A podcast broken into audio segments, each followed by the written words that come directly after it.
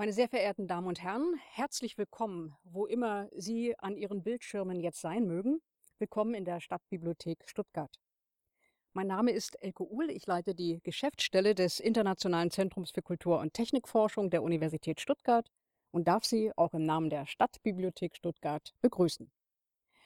Beides, eine Bibliothek und eine Universität, sind Orte, an denen man in je eigener Weise überraschende, nicht nur anscheinend naive, in Wirklichkeit schwierige und komplexe Fragen stellt. Und tun das beide Orte zusammen, dann entsteht eine fruchtbare Kooperation, mit der Fragen ganze Debatten anstoßen können. Träumt die künstliche Intelligenz von virtuellen Schäfchen? Gehört dazu. Nicht nur sind wir zunehmend mit dem Einsatz sogenannter künstlicher Intelligenz konfrontiert, mit damit einhergehenden Verheißungen, glänzenden Zukunftsaussichten oder aber Befürchtungen und schwärzesten Dystopien. Die Literatur gewährt uns einen besonderen, ja unabgegoltenen Zugang zur Reflexion dessen, wofür die zwei Buchstaben KI stehen. An der Universität Stuttgart ist soeben ein neuer Forschungsschwerpunkt zur Reflexion intelligenter Systeme eingerichtet, der auch den Austausch und das gemeinsame Nachdenken über künstliche Intelligenz mit der Öffentlichkeit befördern will. Und so freuen wir uns, dass diese wunderbare Kooperation zustande gekommen ist. Und an dieser Stelle ganz herzlichen Dank an die Stadtbibliothek Stuttgart. Dank gebührt aber natürlich vor allem unseren Gästen, die ich ganz herzlich begrüße. Die Autorin Raffaela Edelbauer, die ihren neuesten eleganten wie witzigen Roman Dave mitgebracht hat. Und die Wissenschaftsjournalistin Eva Wolfangel, die sich mit KI auskennt. Künstliche Intelligenz ist ja seit einiger Zeit ein literarisches Thema. Ich erinnere nur an die jüngsten, mich beeindruckenden Romane von Ian McEwan, Maschinen wie ich oder Clara und die Sonne von Katsuo Ishiguro. Aber der philosophische Actionroman von Raffaela Edelbauer, den habe ich mit besonderem Vergnügen gelesen und deshalb freuen wir uns auf das Gespräch. Ja, ein herzliches Willkommen auch von mir freue mich, dass Sie alle da sind und vor allem, dass Sie hier sind, Frau Edelbauer. Ich stelle die ganz kurz vor. Äh, Sie haben in Wien Sprachkunst und dann Philosophie studiert und beides, finde ich, merkt man sehr deutlich in Ihrem Werk. Ähm, Sie schreiben schon seit einer ganzen Zeit bekannt, bekannter oder einer größeren Öffentlichkeit bekannt wurden Sie 2019 mit Das flüssige Land, das auf der Shortlist des Deutschen Buchpreises stand. Und Dave ist Anfang diesen Jahres erschienen bei Klett Cotta und ist mehrmals auf der ORF-Bestenliste gelandet und würde vermuten, hat er auch noch eine größere Zukunft vor sich. Es wurde schon gesagt, ich bin Technik- oder Wissenschafts- und Technikjournalistin und ich wurde gebeten, kurz zu erklären, was künstliche Intelligenz ist. Und das kann man natürlich beliebig lang halten, aber ich äh, verspreche es, ich halte es kurz, weil ja Frau Edelbauer, ähm, die, äh, die hier ist, die sehr viel Spannendes dazu zu sagen hat. Ich habe ich wurde ins Nachdenken gebracht von einem Tweet von vor ein paar Tagen von jemandem, der heißt Tante auf Twitter oder Jürgen Geuter im echten Leben. Und er hat geschrieben, er hat sich überlegt, dass man KI eigentlich so definieren sollte, ein System, ähm, wenn Personen mit dem zu tun haben, also mit diesem System und seinen Entscheidungen und mit diesem System in Kontakt kommen, wenn Personen glauben, das sei künstliche Intelligenz, dann sei es KI. Ich hatte bisher immer eine technischere Definition verwendet, und zwar KI ist in meinen Augen oder bisher nach meiner Definition gewesen, wenn Maschinen selber lernen, anhand von Trainingsdaten, auch durchaus anhand von Vorgaben von Menschen. Und in meinen Recherchen habe ich viele verschiedene Ansätze gesehen, wie künstliche Intelligenz lernt. Beispielsweise ganz einfach regelbasiert. Das hat dann Tante auf Twitter auch geschrieben. Ähm, und auch das kann auf Menschen wirken, als wenn es intelligent wäre. Und, und KI kann auch menschenbasiert sein. Es gab vor kurzem diese Google-KI, die äh, KI, die so tat, als wenn sie als KI äh, Restaurantplätze für Menschen reserviert und irgendwann kam raus, in den allermeisten Fällen rufen da echte Menschen an, die einfach schlecht bezahlt in irgendeinem Callcenter sitzen. Was ich spannend finde, gleich zu Beginn Ihres Romans Day, Frau Edelbauer, dass ich all diese Recherchen da wiederfinde. Was Forscher ja schon ganz lange versuchen oder was so der, der, der Basisversuch ist, so einer künstlichen Intelligenz Weltwissen beizubringen, ist ein, ein System namens Psych, eine riesige Datenbank, CYK geschrieben. Die gibt es seit 1984. Und da werden ganz, ganz viele Regeln reingeschrieben, damit die KI irgendwann Weltwissen hat. Also da sagt man auch, ein Beispielsweise ein Mensch kann nur an einem Ort und nicht an zwei Orten gleichzeitig sein und ganz, ganz viele Basics. Und mir haben Forscher gesagt, sie sind total verzweifelt daran, weil es einfach nicht geklappt hat. Also diese KI hat nie verstanden, wie es nie verstanden, wie die Welt funktioniert. Und so ähnlich ist es in Ihrem Buch ja auch. Sie setzen damit an, dass versucht wird, einer, einer künftigen allwissenden äh, KI, in manchen äh, Rezensionen wird sie auch Gott gleichgesetzt, die Welt beizubringen mit genau solchen Skripten und Formulierungen. Und später geht es darum, dass eine KI vielleicht auch einen Körper braucht, um zu lernen und ob sie einen Charakter braucht. Was ich super spannend fand, nachdem ja quasi die ganze KI-Geschichte in Ihrem Roman vorkommt, wie haben Sie sich eigentlich darauf vorbereitet? Auf das Schreiben des Romans? Ja, also wie haben Sie recherchiert? Hm, interessanterweise gar nicht so explizit. Ich glaube, es ist einfach ein Thema, das mich sehr interessiert und auch wenn ich nicht, also wenn ich technisch gesehen kein, kein Digital Native bin, ich bin 1990 geboren, also eigentlich noch ähm, knapp Millennial, dann ähm, also, äh, trotzdem, trotzdem habe ich das Gefühl, dass diese Diskurse in irgendeiner Weise einfach so präsent waren irgendwie. Also ähm, ich kann jetzt nicht sagen, dass ich mich in, in, diese, in all diese Sphären erst hätte einlesen müssen. Das hat sich einfach so ein bisschen organisch angesammelt. Auch nachdem das Schreiben dieses Romans ja sehr, sehr viel Zeit gebraucht hat einfach. Also es sind zehn Jahre vergangen von der ersten Idee, bis ich tatsächlich äh, diese Formidee auch umsetzen konnte, die ja sehr, sehr selbstreferenziell ist und ja, erst zu einem Abschluss gebracht werden musste. Wie kam sie denn vor zehn Jahren auf die Idee? Hm, ich habe eigentlich ein, äh, so ein äh, Protokoll gelesen von dieser Dartmouth Conference aus dem Jahr 1956 und äh, fand das relativ rührend, dass man halt geglaubt hat, das Problem der KI in einem Sommer lösen zu können und habe mir dann angeschaut, wie da diese Programmierung tatsächlich äh, stattgefunden hat und habe mir dann diese Scripts durchgelesen. Also das ist keine meiner Erfindungen, sondern das ist etwas, das tatsächlich so versucht wurde. Und äh, eigentlich wollte ich eine, eine Parodie draufschreiben. Das war der Grundgedanke. Und dann ist es sehr ernst geworden. Und auch sehr viel länger, als die Parodie vermutlich geplant war. Korrekt, ja. Wie kam es denn, dass es so ernst wurde? Was, was fanden Sie an dem Thema dann doch auf einmal ernst? Also eine gute Frage. Ähm, auf der einen Seite fällt das natürlich damit zusammen, dass die Welt KI als Thema ernst genommen hat, innerhalb der letzten zehn Jahre, würde ich mal sagen. Dass es so viel präsenter geworden ist, dass auch gewisse, vor allem durch datenschutzrechtliche Themen, ähm, äh, schwarze Seiten irgendwie aufgekommen sind oder eine vielleicht sich manifestierende Furcht auch doch gewisse Jobs äh, automatisiert zu sehen und in gewissen Sektoren halt Menschen ja langsam zu ersetzen. Und auf der anderen Seite hat sich einfach dieses Narrativ als so also e, es gibt gewisse Dinge, die kann man gar nicht, in, also das hätte ich nicht in einem Essay zum Beispiel schreiben können. Das wäre nicht möglich gewesen. Es braucht diese vielschichtige Fiktion quasi, um diese Idee über künstliche Intelligenz, die ich verpackt habe, zu schildern. Und äh, ja, das bedarf einer gewissen Dramaturgie und einer gewissen Entwicklung in den Figuren und so hat sich das dann entwickelt. Ihr ähm, Protagonist äh, in Sys sagt ja, ähm, Bewusstsein benötigt nicht nur Fakten, sondern auch ein Ich. Mhm. Und dann reift ja im Roman die, die Idee heran, dass man aufhören sollte, diese, diese KI, diesen Dave, nur anhand von ähm, Informationen oder Sätzen über die Menschheit zu trainieren, sondern dass er quasi einen, einen, einen echten Menschen wie, wie auslesen muss. Haben Sie mhm. dafür Vorbilder in der KI-Forschung gesehen? Oder wie Nein. kamen Sie da drauf? Mm, mm, das nein, das kam eine eher, philosophische Idee, die Sie.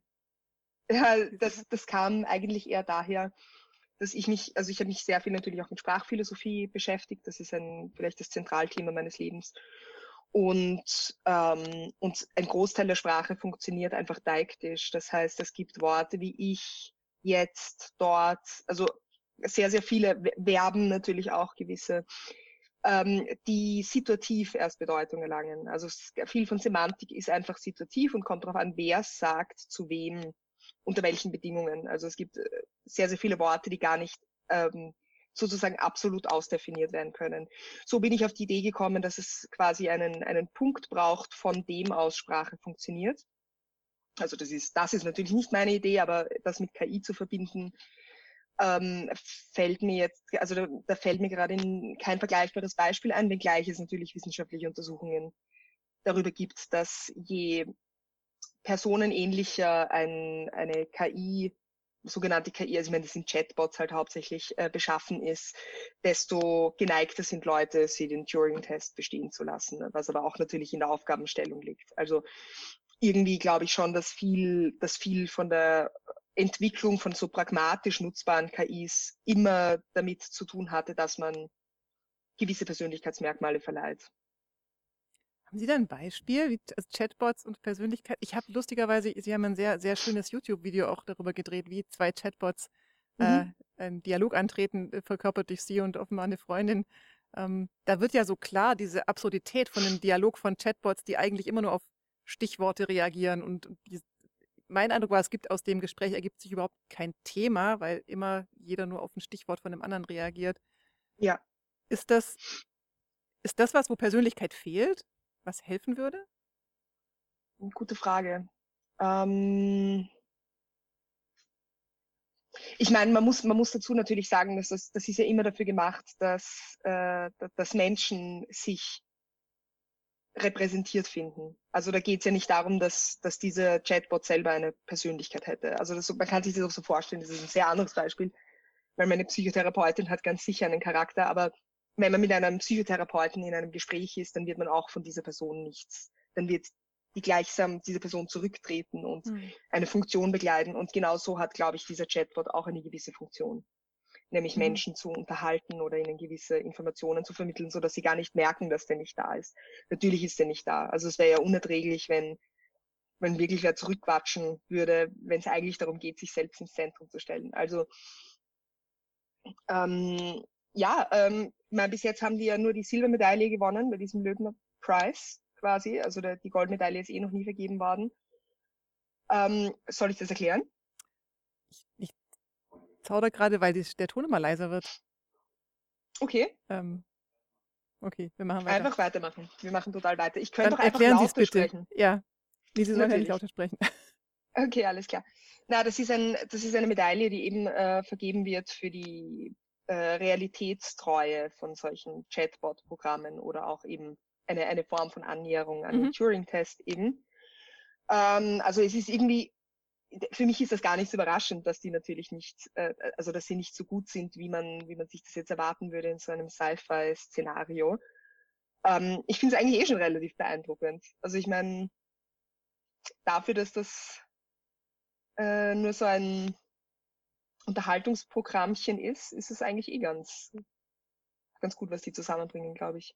Sie würden sagen, Chatbots funktionieren schon ganz gut für das, was, für den Stand der Technik sozusagen, den wir haben.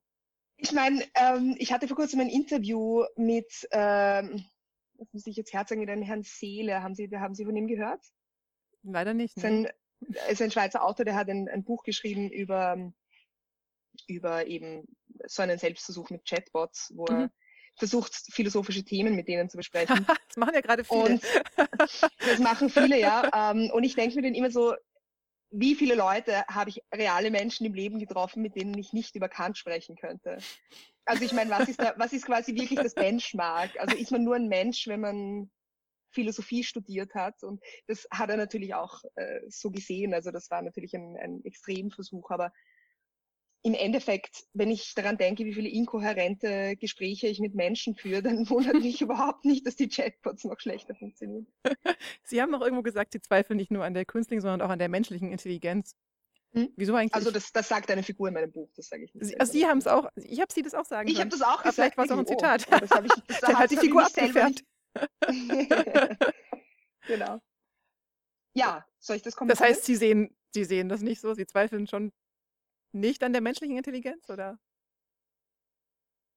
Hervorragende Frage. Äh, dazu müsste man natürlich erstmal definieren, was, was Intelligenz ist. Ähm, Nur zu. Aber, aber ja, also auf jeden Fall äh, glaube ich, dass gerade Corona und gewisse Querdenker hm. äh, Bewegungen uns gezeigt haben, was für ein seltsames Gewäsch auch die Menschheit zustande bringt. Da stehen sie den Chatbots nicht so viel nahe, glaube ich manchmal. Die Gefahr ist halt, dass die Chatbots auch sowas nachplappern, ne? Das ist ja so. Voll, ja, ja, klar. Ich schreibe jetzt gerade auch einen Essay für, für den Abschluss des Grazer Kulturjahrs. Da geht es um, um die Übernahme rassistischer, sexistischer Klischees in der künstlichen Intelligenz und quasi die Gefahr, mhm. die, also ich, ich glaube ja nicht, dass, also ich, ich persönlich glaube nicht, dass es jemals zu einer Bewusstwerdung von Maschinen kommen wird, auch mhm. wenn ich das in meinem Buch ganz anders skizziere, aber ich glaube absurderweise, dass das, was nicht eintritt, aber erwartet wird, die größere Gefahr ist. Das heißt, wenn man eine gewisse Form von Heilsversprechungen kultiviert oder glaubt, dass, ähm, dass Widersprüche im, im Dasein per se durch mathematische Axiomatisierung zu beseitigen ist. Und das passiert dann nicht. Aber man stellt sich darauf ein, weil man zum Beispiel glaubt, dass man einen anderen Planeten zur Verfügung haben kann als mhm. die Erde oder dass jede Krankheit bezwingbar. Also ich finde, Corona zeigt so gut, dass ein wirklich nicht sonderlich ähm, jetzt im, im, im Verhältnis zu solchen Sachen wie Ebola oder sowas nicht sonderlich tödlicher Virus die ganze Welt aus, mhm. aus den Angeln heben kann und dass es gar nicht, also da unter diesen Bedingungen am Mars zu siedeln, halte ich für eine sehr, sehr komplexe ähm, Aufgabe im Verhältnis dazu. Also jetzt nur um so ein Beispiel zu nennen für eine, für, für einige dieser Heilsversprechungen eben. Ähm, und nicht, nicht viel anders ist das bei künstlicher Intelligenz, habe ich das Gefühl. Also ähm, die Erwartung zum Beispiel, dass künstliche Intelligenz neutral sein könnte, wenn mhm. wir in einer, in einer Welt von extrem streng strukturierten Machtverhältnissen äh, eigentlich unser eigenes Denkkorsett überhaupt nicht verlassen können, hm, ist gefährlich. Weil wenn man, wenn mhm. man glaubt, das sei ähm, objektiv und dann merkt man aber, dass Google Face Recognition einfach ähm, dunkelhäutige Menschen mhm. nicht einmal als Menschen erkennen kann, dann gibt es eine große Gefahr, weil das macht eine indirekte Aussage darüber, was ein Mensch ist. Was heißt, die Gefahren fangen weit vorher an aus Ihrer Sicht, äh, bevor man denkt, die KI äh, macht, äh, ne, ne, macht uns glücklich. In Ihrem Buch Garcia sagt ja zum Beispiel, insgesamt geht es darum, das Leiden auf alle möglichen Weisen zu minimieren und das Glück zu maximieren. Ähm, die Idee ist, dass äh, ihre die, oder der Dave in Zukunft oder die generelle KI, die dann um sich greifen wird, äh, Bedürfnisse erfüllt und scheußliche Gedanken eliminiert. Und er sagt dann weiter, natürlich ist Transhumanismus vor allem deswegen begrüßenswert, weil er eine Gedankenkontrolle möglich macht. Und dann fällt sowas wie das Wort Verstandsregulierung. Das mhm. ist ja eine Mischung aus einer, also einer schönen Utopie, andererseits auch natürlich eigentlich eine furchtbar gruselige Verstandskontrolle, auch wenn dann vielleicht scheußliche Gedanken und Gewaltfantasien Fantasien völlig ähm, eliminiert sind. Aber aus Ihrer Sicht fängt das Problem schon viel früher an als bei solchen Ideen zu genereller Intelligenz der Zukunft. Ja, ähm, äh, ich muss auch dazu sagen, Ethik ist nicht unbedingt mein Spezialgebiet. Also ich glaube, da haben andere Leute sich wesentlich kompetenter mhm. dazu geäußert. Also ich bin bei mir in Dave geht es wirklich sehr stark um die prinzipielle Möglichkeit. Mhm. Ähm, um, um dieses extrem widersprüchliche Konstrukt, das der menschliche Verstand eigentlich ist und dass das eben nicht mit so einer Form von wenn dann äh, Relationsausdefinierung auch nicht mit ähm, einer Form von Big Data Analyse rein rein stochastischen Strukturanalysen sozusagen in eins fällt. Das ist, glaube ich, das, was ich hier leiste. Ähm, auf der anderen Seite geht es natürlich als als Ableitung davon eben sehr stark um die Frage, wie sehen wir künstliche Intelligenz und wie sehen wir deswegen auch den Menschen? Also sozusagen wenn wir zum Beispiel Intelligenz zum Definiens machen von, ähm, von wünschenswerter Existenz, dann ist das, also nimmt das meiner Ansicht nach sehr, sehr schnell äh, sehr problematische Züge an, politische Züge, äh, die sich dann unter anderem auch in dem Bild der Natur, das wir haben, in dem Bild von anderen Leben, Lebewesen, denen wir vielleicht nicht so viel menschliche Intelligenz zubilligen wollen, auch weil das Ganze sehr, sehr zirkulär definiert ist und natürlich auch einer Hierarchie unter den Menschen, die ich ja mhm. sozusagen auch ein bisschen so in Dave durchspiele an, äh, wo eine sehr uniforme, homogene Ausdefinierung dessen, was wünschenswert ist und was nicht, irgendwie die Gesellschaftshierarchie bestimmt. Sie haben gerade gesagt, das menschliche, jetzt habe ich es vergessen, haben Sie Gehirn oder Intelligenz gesagt oder Menschen kann man nicht nachbilden mit, ich drücke es echt in meinen Worten aus, Sie dürfen mich gerne gleich korrigieren, äh, nicht nachbilden auf der Basis von Big Data oder Regeln und so weiter. Was fehlt denn eigentlich also warum ist es denn so klar, dass künstliches Bewusstsein aus Ihrer Sicht nicht möglich sein wird? Hm, naja, also das ist auf der anderen, also das ist eine sehr, sehr komplexe Frage, die könnte ich jetzt natürlich sehr lange beantworten und ich habe, also mein, mein kürzester Versuch war bis jetzt Dave, also 400 Seiten. deswegen. Bitte, den lesen Sie dann heute Abend und morgen alle noch in Ruhe, aber hier kommt jetzt die noch kürzere Antwort. super schwierige Frage natürlich. Also die Frage ist einmal, warum, soll, warum sollte es möglich sein? Also hm. ist, ist quasi, es ist genau dann möglich, wenn boah, es ist eine komplizierte Frage, wenn, wenn eben menschliches Denken in seiner Natur algorithmisch ist, respektive umgekehrt, wenn Algorithmen äh, menschliches Denken adäquat abbilden können. Mhm. Und da könnte ich jetzt beginnen mit, äh, mit, mit den Basics der Logik sozusagen und einige logische Gesetze zitieren, die nicht, die, also die irrsinnig sind einfach, wenn man sie damit vergleicht, wie wir eben urteilen. Ähm, das, das erspare ich jetzt allen natürlich. Ähm, aber, aber per se ist es eine, ist es, glaube ich, eine Bewegung, die in der Menschheitsgeschichte sehr, sehr häufig gescheitert ist. Also diese, die, die Welt eben durchaxiomatisieren zu wollen. Das war schon Ende des äh, 19., Anfang des 20. Jahrhunderts eine sehr verbreitete, sehr verbreiteter Versuch, dass man versucht hat, ähm, sozusagen allein die Physik auf, auf mathematische Grundlagen zu stellen, wo man meinen würde, das sei etwas, etwas, das noch relativ nah beieinander liegt, jetzt im Verhältnis dazu, wie wir zum Beispiel miteinander kommunizieren in Alltagssprache. Ähm, und das ist aus meiner Sicht vorrangig gescheitert. Und wir versuchen halt jetzt, indem wir absurderweise eher Wände errichten, äh, statt sie abzureißen, nämlich zum Beispiel zwischen Informatik und Philosophie ähm, diese Fiktion jetzt wieder aufrechtzuerhalten und sie, und sie wieder aufleben zu lassen, weil eben sehr viele Hoffnungen für eine Zukunft, die wir uns ein bisschen verbaut haben, dranhängen. Aber die Frage ist auch, wie sinnvoll es eben ist. Also ich, ich, ich finde, es ist eine sehr infantile Bewegung, zu sagen, ähm, egal was, welches Problem wir haben, wir agieren einfach weiter, wie wir agieren, weil der Fortschritt wird es lösen. Also das ist etwas, mhm. das immer wieder nach hinten losgegangen ist. Und also das heißt, es gibt aus meiner Sicht generelle Gründe und es gibt erfahrungstechnische Gründe. Ähm, ja, aber wie gesagt, äh, jetzt für die, für, für die Details äh, dessen, warum ich das gerade auf das Bewusstseinsproblem bezogen habe, glaube ich, kann man ganz gut Dave konsultieren. ja, okay, die lange Antwort ist dann bitte nachzulesen. Genau. ähm,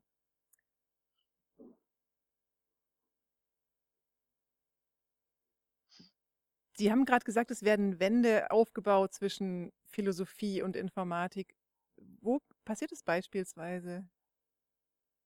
Ja, eben zum Beispiel in, in Bezug auf Sprache oder in Bezug mhm. darauf, in Bezug darauf, wie, wie sozusagen das Lernen aus Statistik ähm, versus dem, was ich jetzt bezeichnen würde als echtes Lernen ähm, im Verhältnis gedacht wird, im, beim, beim Verhältnis zwischen äh, Qualia und mhm. Quantitäten zum Beispiel. Also das Qualia-Problem ist ein sehr, sehr akutes, sehr breit ausgetragenes, wo es darum geht, eben kann man, kann man das, was wir als Qualitäten wahrnehmen, zum Beispiel Farben, Töne, also hauptsächlich Sinneseindrücke eigentlich, kann man das runterbrechen auf elektrische Impulse, also das nennt man Reduktionismus in der Philosophie auch.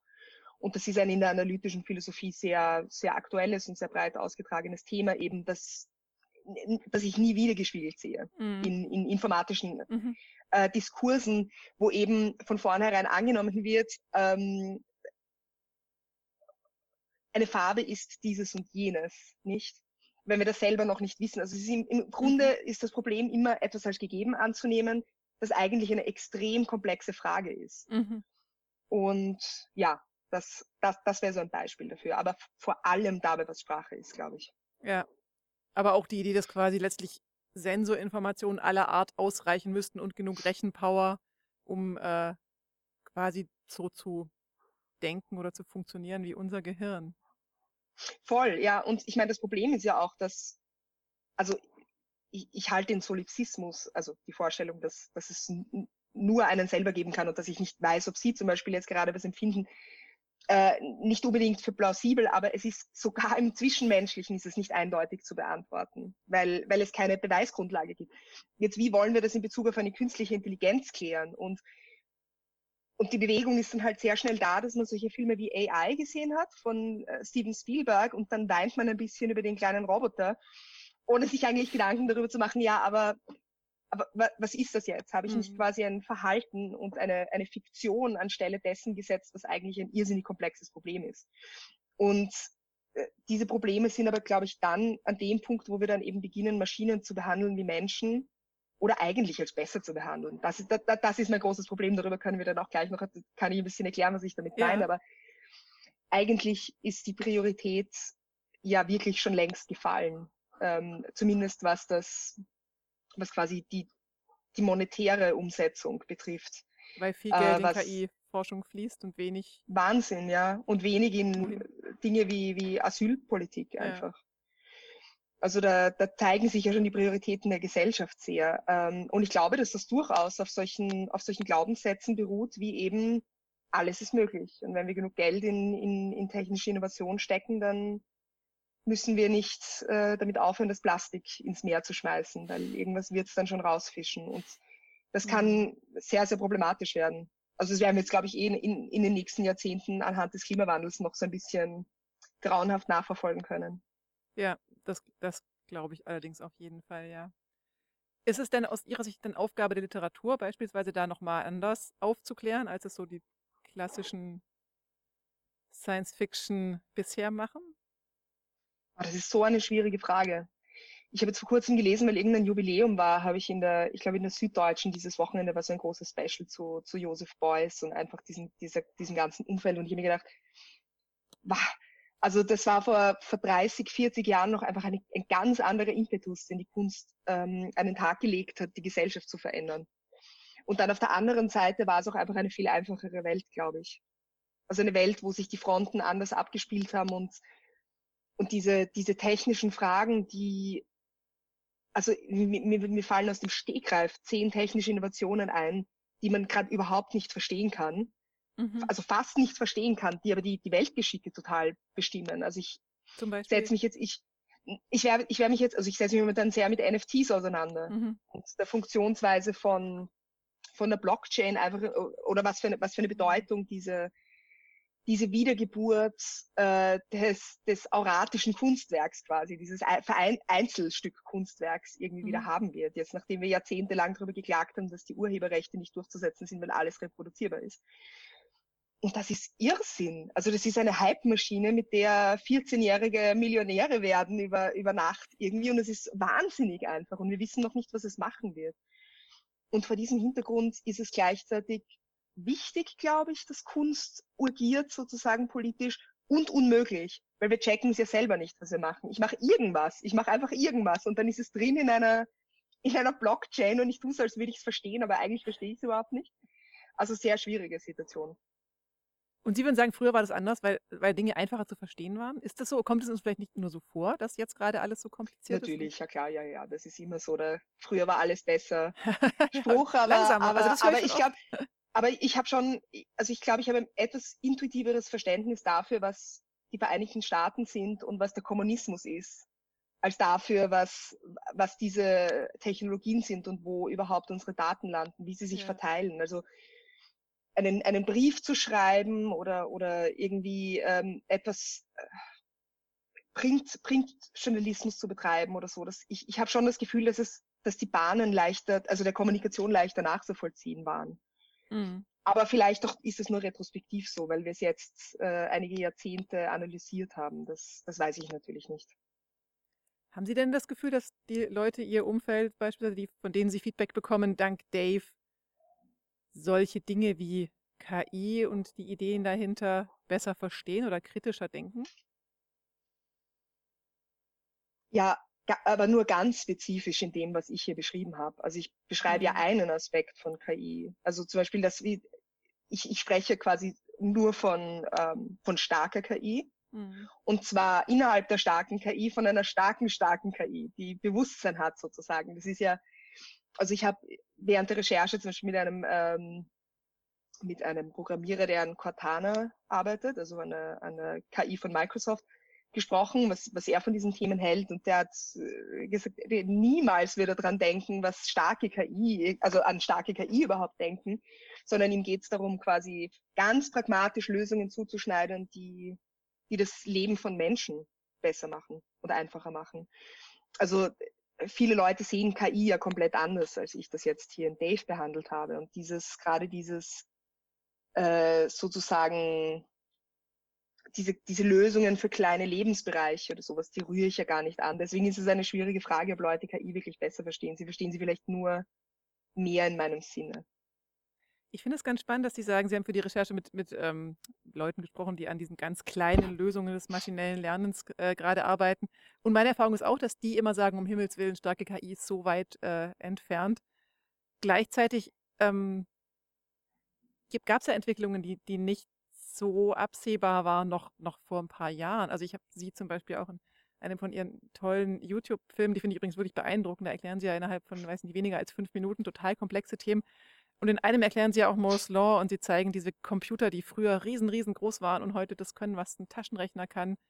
Und damals waren die das Größte. Ich denke mir immer, Leute damals, die diese Computer gebaut haben, konnten sich ja auch nicht vorstellen, was wir heute mit unserem Smartphone machen. Warum, warum sind sie so sicher, dass, oder auch diese Forscher, dass starke KI nicht, nicht doch kommen kann? Mmh. Das ist eine schwierige Frage. Also das ist ähnlich wie die Frage. Ich glaube, dieses Beispiel verwende ich auch einmal im Buch. Da sage ich, dass es ähm, keine Frage der Fortgeschrittenheit von Alchemie ist, dass man Stroh nicht in Gold verwandeln kann. Also die Frage ist ein bisschen dem verwandt, woher weiß ich, dass das nicht geht. Mhm. Ähm, aber man kann Wasserstoff in Treibstoff verwandeln. Also das ist einfach eine Frage von grundsätzlichen Regeln, glaube ich, oder oder dem Einschätzen davon, wie, wie, wie komplex ein Problem tatsächlich sein kann und wie viel sich wirklich grundlegend geändert hat. Also ähm, im Endeffekt ist trotzdem ein, also wie ja Turing selbst auch mit seiner universalen Turing-Maschine erwiesen hat, ist, ist das, was unsere Computer machen. Sie sind sehr, sehr klein, sie sind sehr, sehr schnell, das ist wahr natürlich. Dennoch mit einer solchen Turing-Maschine auch prinzipiell auf dem Papier zu äh, simulieren. Ähm, ja, also das ist oder, oder ich weiß es nicht, vielleicht wie man eine sehr, sehr, also wie, wie man auch mit, mit der konzertierten Anstrengung von Menschen ähm, aus vielen Kleinen etwas Großes machen kann, ohne dass sich das Prinzip dahinter verändern würde. Mhm. Also die Frage ist einfach die von Verschiedenheit von, von, von Prinzipien. Also aber verstehen Sie, also ein Kategoriensprung statt einem, einem ja, quantitativen Sprung. Aber würden wir den erkennen? Also jetzt, das, das Argument ist ja so ein bisschen, weil wir es uns nicht ja, vorstellen das ich schon. können. Also ich glaube, ich glaube, der, der grundlegende Unterschied ist auch, was wir selber verstehen können. Weil um etwas zu simulieren, müssen wir selber zumindest mal verstehen können. Also das ist, mhm. glaube ich, auch der, also das ist auch der Grund, warum äh, wir also äh, ich, oder ich meine, begonnen haben Sie die Frage ja mit dem Überraschenden, oder? Also mit dem, mit dem sozusagen dem, was nicht erwartbar ist. Genau, also ob ein wir Beispiel für ein Beispiel, ein Beispiel für das, was nicht erwartbar ist, ist, dass das allerschwierigste Beispiel der Robotik einfache menschliche Bewegungen sind. Nein, nicht menschliche Bewegungen, tierische Bewegungen, oder? Mhm. Das allerschwierigste Problem, dem man eigentlich überhaupt nicht näher kommt, ist das, wie komplexe Bewegung zum Beispiel funktioniert. Also ja. dieses Problem stellt sich anscheinend an, an Stellen, wo man es nicht erwarten würde. Und ich glaube, der Grund ist eben, äh, wenn wir selber nicht wissen, was Sprache ist, wie sollen wir das, wie sollen wir das nachbilden können? Und ich glaube bei Sprache, also der, der grundlegende, die allergrundlegendste Problematik ist, dass sie selbstreferenziell ist. Das heißt, dass wir nicht die Sprache verlassen können, um zu schauen, was Sprache ist. Und mhm. das geht bei anderen Sachen schon. Also was wir, wo, worin Computer sehr, sehr gut sind, sind eben ähm, sind Tätigkeiten, in denen die Regel unterschieden ist von der Ausführung. Das ist zum Beispiel Schach. Mhm. Nicht? Also für, das wurde ich auch vor kurzem gefragt, warum ist es so einfach, einen Schachcomputer zu programmieren? Äh, und der Grund ist, weil die Regel durch die Ausführung sich nicht ändert und umgekehrt, mhm. meiner Ansicht nach.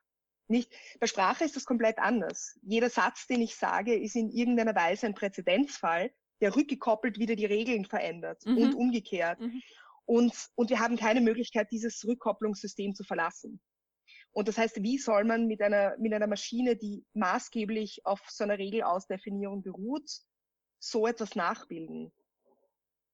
Genau. Also das wäre mal meine, meine kurze Antwort. Sie haben sinngemäß äh, in irgendeinem Interview gesagt, nee, auch in einem von den Filmen, die Sie gedreht haben, ähm, KI kann allein deswegen nichts Neues erschaffen, sinngemäß, Sie, Sie verbessern mich gleich, weil alles, was KI macht oder was ein Computer macht, es ging, glaube ich, um Computer einfacher, alles, was ein Computer macht, muss, muss ein Mensch vorher gedacht haben. Nee, es ging um mhm. KI. Und wenn eine KI an Bier trinken, Bier trinken denkt, dann muss vorher ein Mensch gedacht haben, dass eine KI an Bier trinken ja. denken könnte.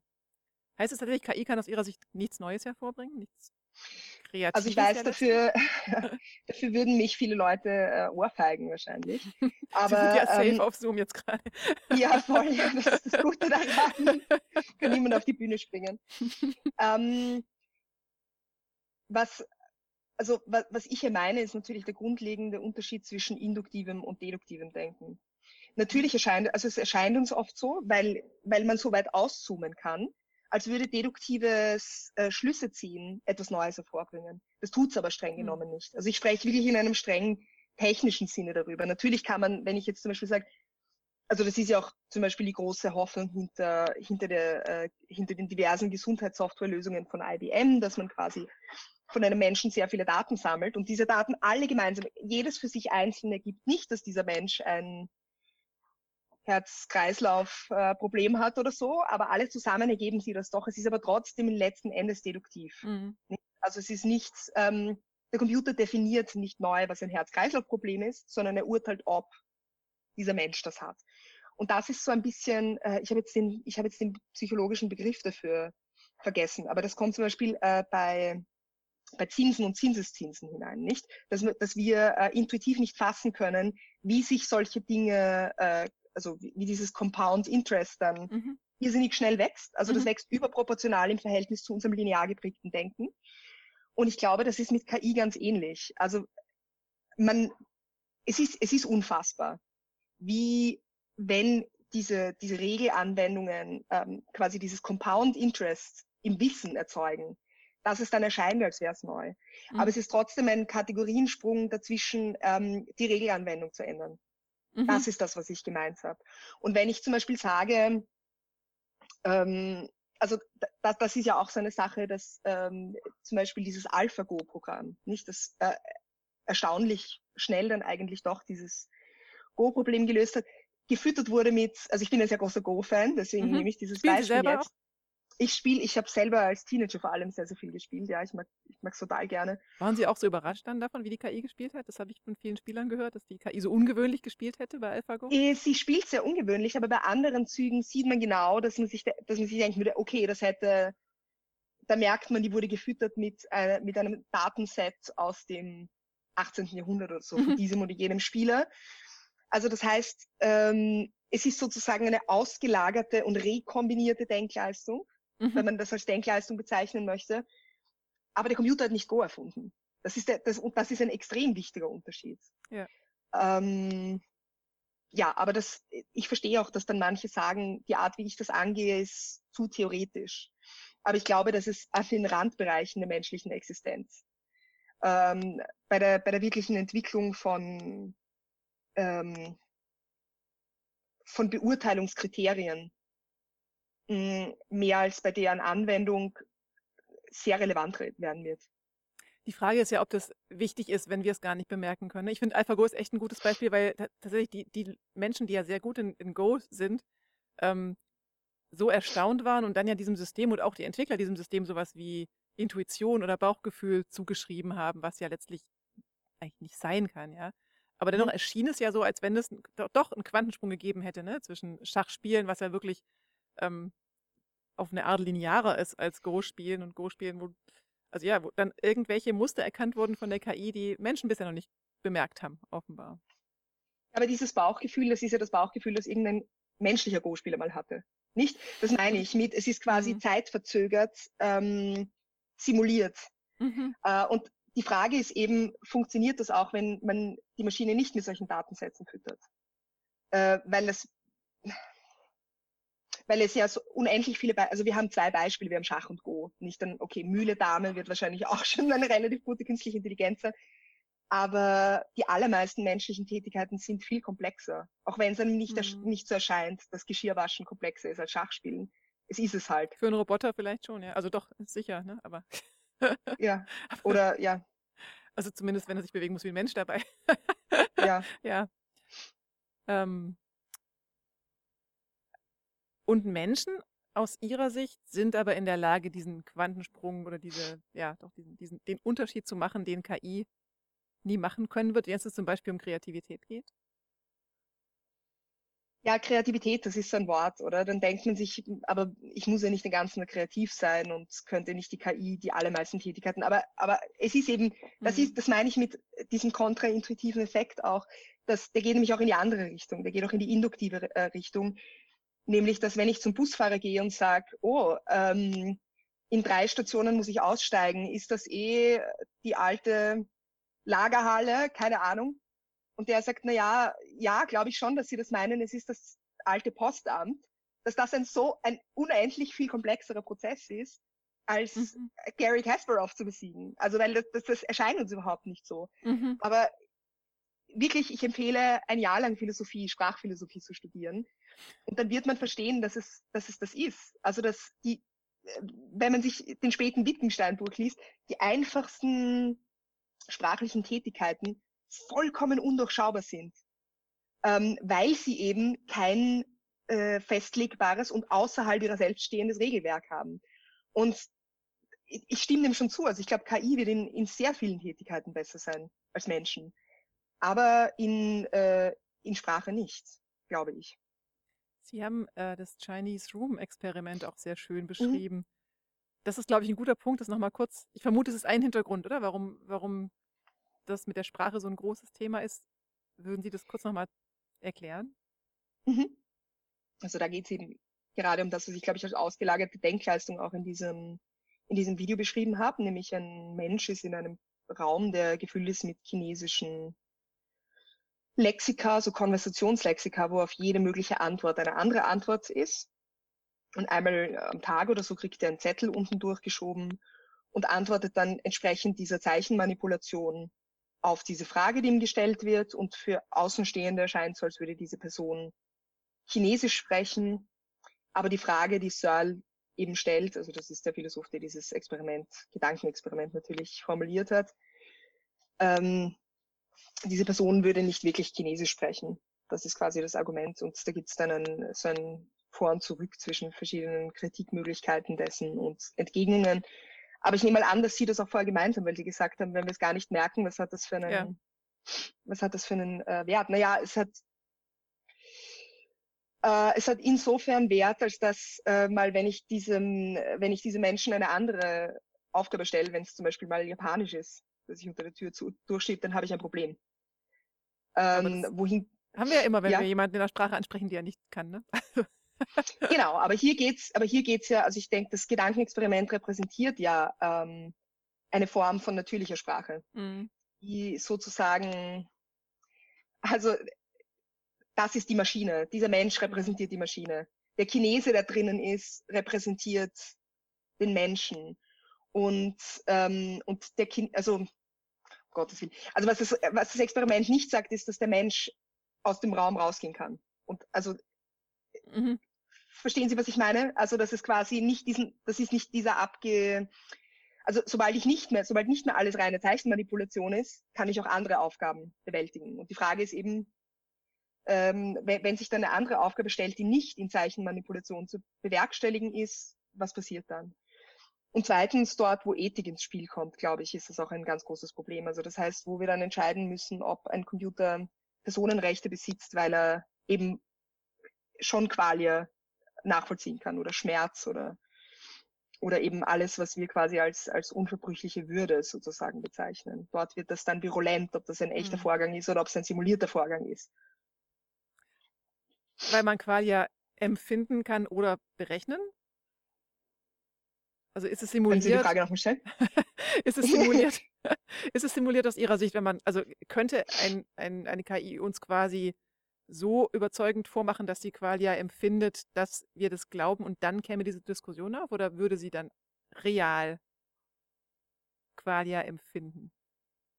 Ja, das Problem ist, glaube ich, schon, dass wir ja grundsätzlich Computer so entworfen haben, dass sie Dinge simulieren. Ja. Also, dass quasi Simulation auch der Turing-Test ist, fragt dir nur ab, wie gut eine Maschine mir glauben machen kann, ein Ja. Mensch zu sein. oh je. Nehmen Sie ruhig einen Schluck Wasser.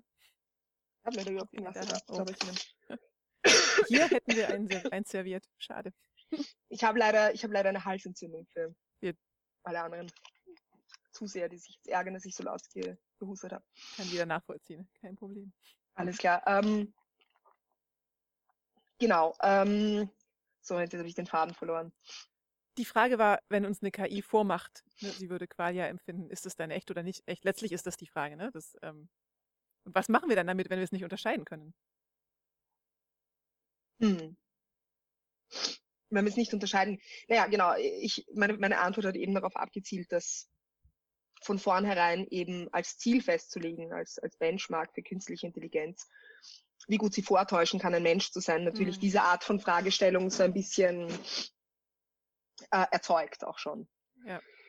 Also und, und unsere Ahnungslosigkeit im Grunde darüber, dass wir eigentlich überhaupt nicht wissen, was eben Intelligenz, was Empfindungen äh, sind und so weiter und so fort. Also wenn man das ignoriert, dann muss man, glaube ich, auch mit dem Unbehagen klarkommen, dass man eben sagt, für mich ist es gleichgültig, ob du mir vorspielst, ähm, äh, mich zu mögen oder nicht. Das ist ja eigentlich wurscht, weil ich merke es nicht. Nein, niemand würde das verifizieren.